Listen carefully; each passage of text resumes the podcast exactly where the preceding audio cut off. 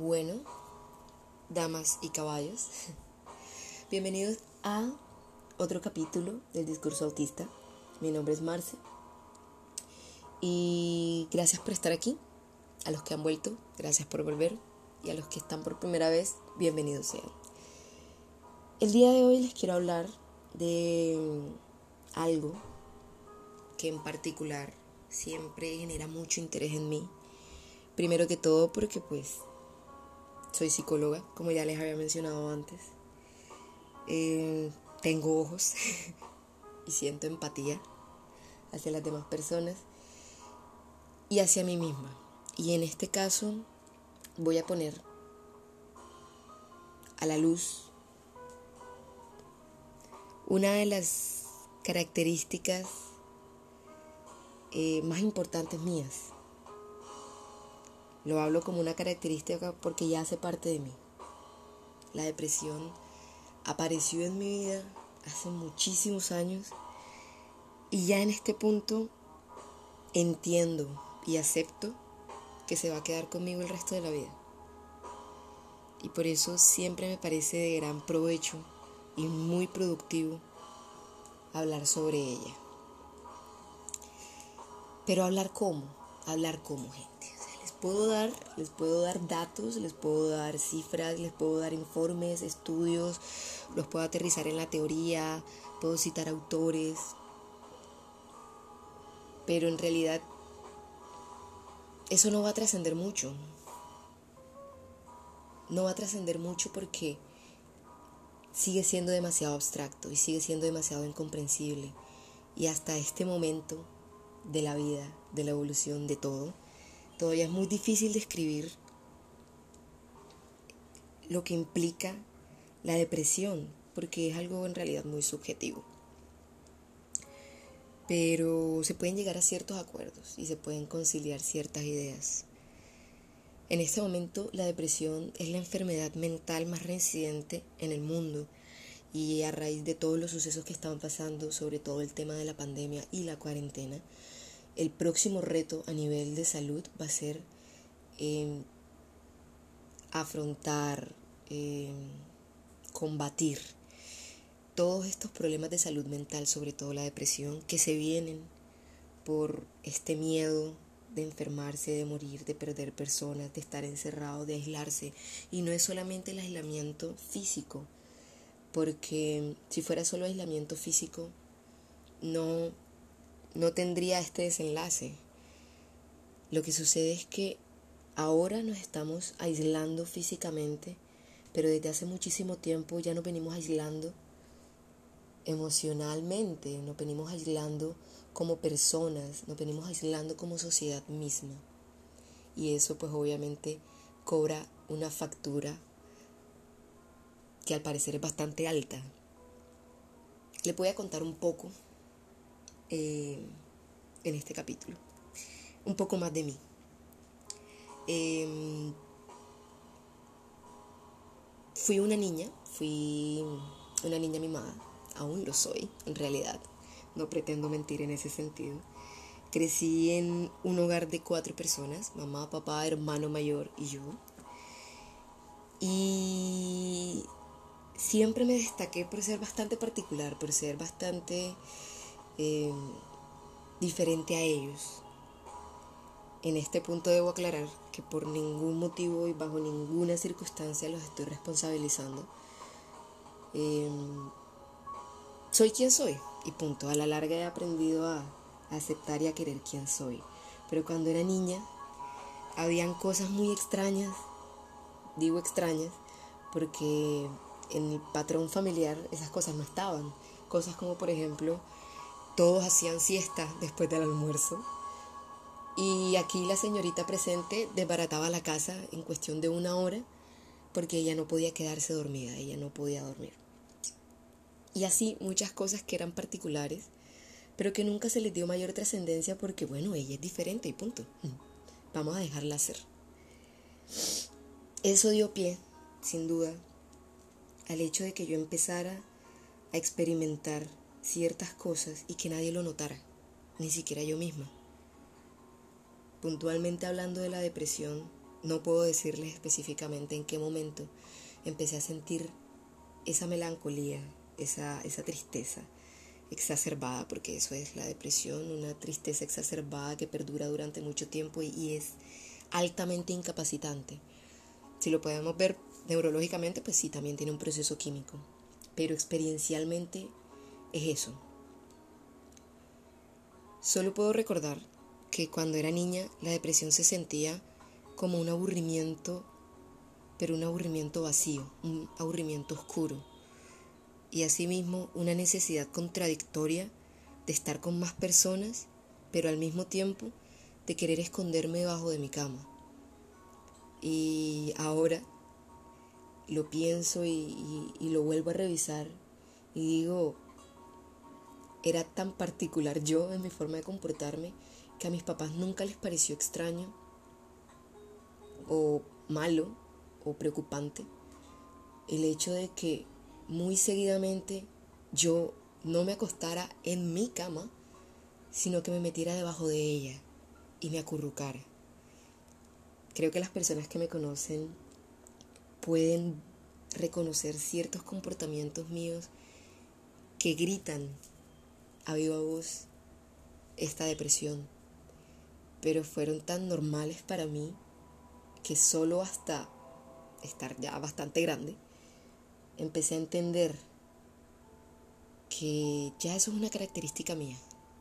Ya yo aprendí a ser una con la depresión, por decirlo de alguna manera. Suena como, wow, qué chévere, cool Marce, lo dominaste. No. Los sentimientos siguen igual, esa, ese vacío, esa oscuridad interna, ese no entiendo qué me pasa, no sé por qué soy así, y obviamente el desprecio hacia uno mismo también aparece.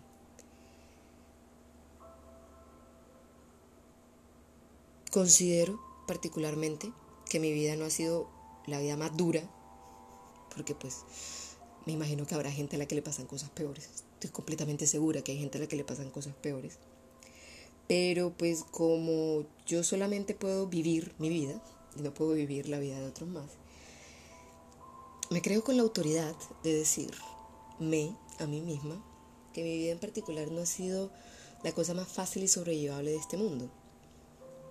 Eh, hace ya bastantes años, antes de que mi papá muriera, él me dijo una frase que hasta el día de hoy todavía me acompaña, pero me la explicó. En ese momento no la entendí. Pero él me dijo, nena, la vida son experiencias y como tales tenemos que aprender de ellas porque más adelante es posible que necesites aplicar ese aprendizaje porque la vida no va a ser fácil y tú lo sabes. En ese momento pues yo estaba pasando por un momento de crisis bastante fuerte y mi respuesta fue de ira, lo cual en realidad me arrepiento eh, porque tiempo después, seis meses después, exactamente. Él murió.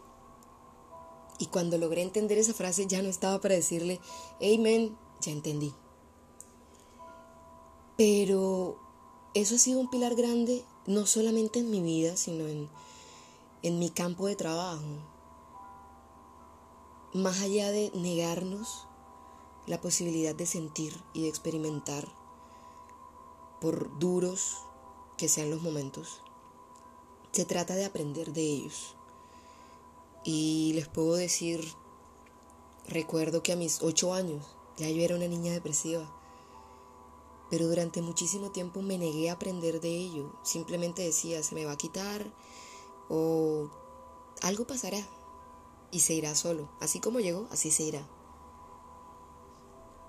Después de la muerte de mi papá, viví por más de un año en piloto automático todo, absolutamente todo en mi vida había perdido sentido. Nada era lo suficientemente importante como para tomarse la molestia de. Empecé, de hecho, e incluso, a tener encuentros bastante románticos con mi propia mortalidad.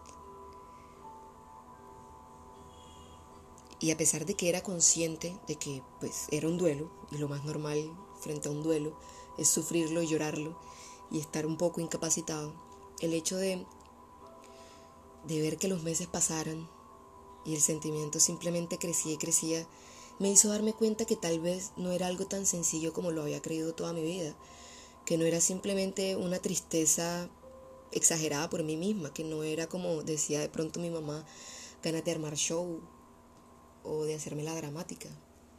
Era algo con lo que en realidad no podía y que ya en ese punto a mis 19, 20 años me tiraba en mi cama durante días enteros.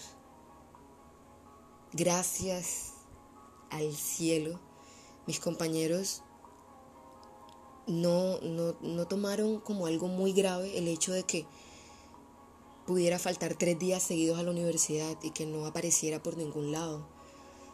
Porque habría sido entonces otro grupo de personas a las cuales explicarle por qué me sentía tan mal. En mis años de universidad yo viví por fuera de la ciudad, es decir, tuve que vivir en un pensionado, como muchas personas. Y en esos periodos de depresión fuerte,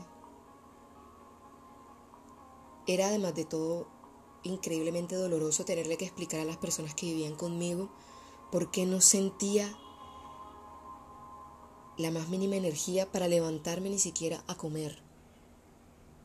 Porque lo único que mi cuerpo me permitía hacer era levantarme para ir al baño y volver a la cama. Perfectamente podían pasar tres, cuatro días sin que yo me bañara, sin que yo saliera de mi cuarto, la gente en mi casa o en la casa en la que viví aprendió que en esos momentos, por mucho que me tocaran la puerta, no lo iba a abrir. Y llegó un punto en el que el plato de comida me lo dejaban afuera de la puerta. Y muchas veces llegaba la hora de la cena y el plato del almuerzo seguía afuera de la puerta. Yo me imagino que para ellos fue increíblemente duro tratar de entender y sobrellevar ese comportamiento en una persona que pues a la larga no conocían mucho. Mi mamá me insistió mucho en que volviera a vivir con ella aquí en la ciudad y pues cambiara de universidad para estar cerca de ellos. Pero lo curioso es que yo pensaba mi mamá no, no, no va a lograr soportar verme lo mal que estoy. Se va a preocupar. Y lo último que necesita, después de ver que el hombre de su vida se murió, es ver que su hija se está dejando morir. Porque en realidad era eso. Durante más de un año me dejé morir. Ante cualquier situación que pusiera en riesgo mi vida, yo era la primera en salir adelante. Un atraco con armas, yo era la que ponía la frente al frente del arma. Una salida que tal vez salió mal, yo era la primera en irme a explorar aún sabiendo que podía tener algún daño o sufrir algún daño. Me expuse durante mucho tiempo a situaciones increíblemente peligrosas, de las cuales muchas veces salí lastimada en muchos sentidos, pero no importaba, porque nada tenía sentido. Y así se siente la depresión, se siente como si nada importara. Ahorita pues ya tengo un poquito más de herramientas para entenderlo, pero aún así hay momentos oscuros que indiscutiblemente uno tiene que atravesar. Uno, como persona consciente de su depresión, sabe que tiene que atravesar esos momentos. Tengo un diario, un pequeño diario, que no, pues, no es diario porque no escribo todos los días. Escribo solamente cuando algo importante sucede. Y justo antes de empezar este, esta grabación, este podcast, quise revisar lo que había escrito para ver qué cosas importantes podía de pronto aportar para este capítulo. Y me di cuenta que el 95% de las cosas que escribía las escribía durante esos periodos de depresión. La primera fecha que tengo registrada en ese diario es del 27 de junio del año pasado, hace casi un año exactamente. Y les quiero leer esa entrada o esa página para que entiendan un poquito cómo se siente dentro de mi piel la depresión y tal vez los pueda ayudar también a entender cómo se siente la depresión para ustedes. Dice, junio 27, 4 y 40 de la mañana. ¿Cómo puedo encontrar un gato negro en un cuarto oscuro oscuro, con mis ojos cerrados. Ahora empiezo a sentir que no solamente me olvidé del gato, sino que además estoy estrellándome a mí misma contra las paredes y por alguna razón sigo riéndome sobre ello. Soy un puto desastre y puedo darme cuenta de eso. Es solo que no me importa. Desearía poder lavarme esta melancolía, quitármela de encima. Pero empiezo a pensar que tal vez esta es la forma en la que soy y en la que siempre seré. Siento que me estoy arrastrando en la oscuridad y el piso está lleno de vidrios. Ya ni siquiera pienso en si estoy sola o si nadie me comprende o si nadie puede sentir lo que yo siento. Ahora simplemente no me importa. Pienso que ahora ni siquiera puedo sentir amor. A veces soy ese gato negro en la oscuridad y ya ni siquiera sé si realmente existo en lo absoluto.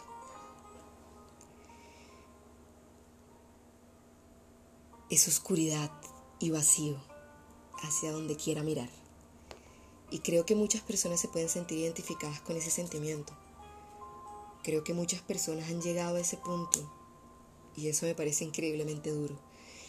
Para mí una persona que sufre de depresión y aún así todos los días sale, es productivo y le trae felicidad a otras personas en su vida, me parece un héroe. Punto. Y es lo que en realidad yo intento hacer todo el tiempo. A veces no me sale, claramente. A veces me sale con mucho trabajo. Creo que se darán cuenta que este capítulo está saliendo un día tarde. Es precisamente por eso. A veces cuesta demasiado trabajo incluso sentarme, poner música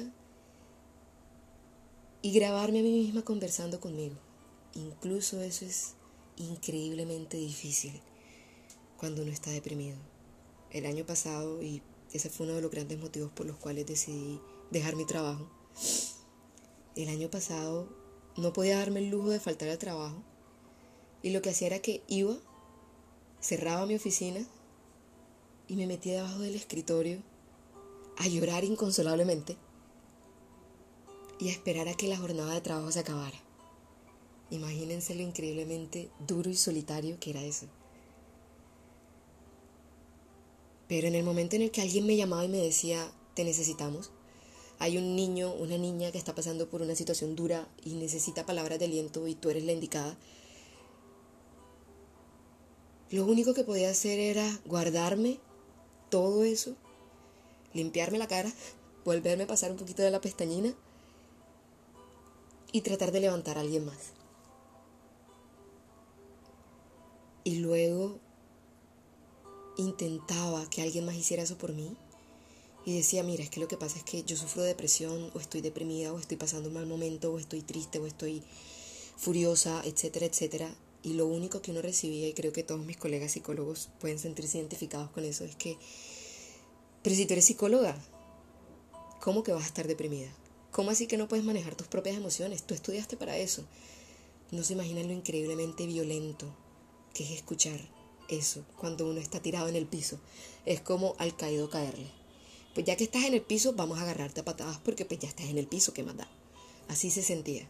Y eso obviamente incrementaba más el, sentimiento de abandono y de soledad. Para todas las personas que alguna vez se han sentido de esa manera, les digo, gente, no está bien, no es agradable, pero ustedes no son los únicos que se sienten de esa manera.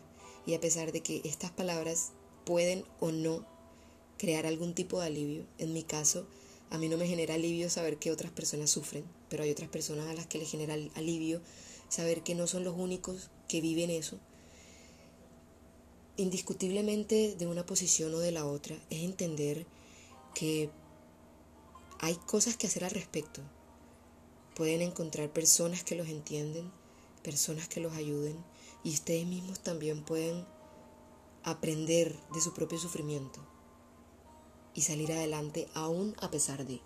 Creo que si en algún momento alguno de mis pacientes escucha estos podcasts, va a darse cuenta que hay pequeñas frases que siempre digo y una de esas es esta que acabo de decir Uno tiene que vivir aún a pesar de, aún a pesar de la melancolía, aún a pesar de las adversidades, aún a pesar de que uno cargue con demonios. Yo considero que uno no los carga en la espalda, porque si yo los cargara en la espalda perfectamente me los podría sacudir y quitármelos de encima. Dentro de mi experiencia, yo creo que uno carga con esos demonios adentro de uno mismo y por eso es tan imposible sacarlo. Es como querer sacarte un riñón o el corazón. Te toca vivir con eso, aprender a vivir de la mejor manera aún a pesar de. En este momento de mi vida, a mis 28 años, entiendo mucho más mi propia mente y asumo como una realidad esta enfermedad que va a acompañarme el resto de mi vida. Puedo ir a psiquiatras, puedo medicarme, puedo hacer muchas cosas al respecto. Pero indiscutiblemente, la depresión ya hace parte de mí y va a volver recurrentemente. Como mujer no se imaginan lo traumático que es estar en esta cuarentena con unas condiciones bastante complicadas, no digo que sean las más difíciles, pero en mi caso son bastante complicadas y que además de todo, por ejemplo, me venga el periodo y absolutamente todo se confabule para que yo esté increíblemente triste. Y ustedes me preguntarán, ya, pero ¿y entonces cómo haces? Simplemente entiendo que es un momento. La tristeza no va a durar para siempre porque ya lo he vivido de esa manera. La tristeza llega, me da durísimo y luego poco a poco yo misma empiezo a levantarme. Para mí, el truco está en siempre tener un propósito. Tener algo que sea completamente transversal en mi vida, que no se vea afectado por un estado de ánimo. Una meta que yo realmente quiera conseguir, claro. Para uno como depresivo es bien difícil ver a futuro y ponerse metas. Pero por ejemplo, para mí, este podcast es una meta futuro. Y por eso, a pesar de lo mal que me pueda sentir ahorita, aún así me levanto y le sigo dando. A pesar de saber que esta enfermedad me va a acompañar toda mi vida, y me va a tocar cambiar las estrategias muchas veces para que realmente surja efecto. Ahora intento ser yo quien pone las reglas del juego. Ahora apenas siento que la depresión empieza a aparecer en mi vida, digo, ok, ok, te doy tres días, por ejemplo. Te doy tres días y en esos tres días puedes tirarte, morirte, puedes sentirte lo miserable que te quieras sentir con la única condición de que aprendas de eso. Y al cabo de esos tres días te vas a levantar y vas a continuar con absolutamente todo lo que tenías propuesto. Con la única diferencia de que entendiste un poquito más a tu demonio interno. Debo admitir que a veces es más fácil y a veces es más difícil. Y en ese sentido agradezco infinitamente por las personas que están a mi alrededor pero sobre todo agradezco infinitamente a esta capacidad mía, primero, de sacarle gracia a todo, porque además de todo es un mecanismo de defensa, muchachos, se los informo, esta habilidad de reírme de mis propias desgracias es un mecanismo de defensa, pero lo agradezco, eso en primero y en segundo agradezco mucho esas palabras que me dio mi papá y a través de las cuales he aprendido a vivir y he aprendido a aprender. Me he dado cuenta que absolutamente todo en esta vida no es que pase por una razón, porque ni a Dios, ni a la, ni al karma, ni al universo, ni al cosmos, ni a los planetas, ni a los planetas, ni a Saturno, ni a Mercurio retrógrado le importa mi vida. A todos los que crean en eso, lo siento, yo no lo creo, ustedes son libres de creerlo, pero considero firmemente que el único propósito para que yo esté aquí es simplemente aprender. Aprender. Hacerlo cada vez mejor. Y eso no depende de nadie más sino de mí misma. Entonces, como siempre, gente, les dejo estas, no sé si bellas, pero ciertamente honestas palabras. Les dejo estas honestas palabras de mi parte. Y no en modo de publicidad, pero sí en modo de, de ayuda. Busquen a personas que los puedan entender. A veces, y no está mal que nuestros amigos no nos entiendan, a veces ellos no pueden decirnos nada al respecto. Busquen profesionales de la salud. Si su fe y su religión es fuerte en su vida, buscan una persona representativa de esa fe que los ayude, que los oriente. Pero no se encierren en ustedes mismos. No sean como yo cuando era niña, que cada vez que me sentía mal me, me metía debajo de mi cama. Porque es muy difícil que las personas salgan adelante encerrándose. Entonces, esa es mi recomendación, enseñanza, moraleja, no sé cómo le quieran decir de hoy. No se ahoguen solos. Ahoguen a alguien más con ustedes. Pero más allá de eso, gente, como dice el gran filósofo Pat Bunny, la vida es un ciclo. Van a haber momentos altos y van a haber momentos bajos. Van a haber momentos increíblemente bajos y van a haber momentos tan alucinantes que van a decir, no puede ser todo esto tan bello y tan cierto. Pero indiscutiblemente siempre vamos a llegar al punto medio. Y no sabemos cuánto vaya a durar el punto más bajo ni el punto más alto. Pero como consuelo, siempre va a haber un punto medio un punto de tranquilidad, un punto en el que digan, ah, ok, ahora estoy descansando. Concéntrense en ese punto. Eso es lo que realmente los define, no la depresión. Espero encontrarlos por aquí en un próximo capítulo. Si tienen alguna duda, pregunta, comentario, sugerencia, me pueden encontrar en una de las redes que más utilizo, que es Twitter. Mi arroba es ella y mi nombre es Matze con T.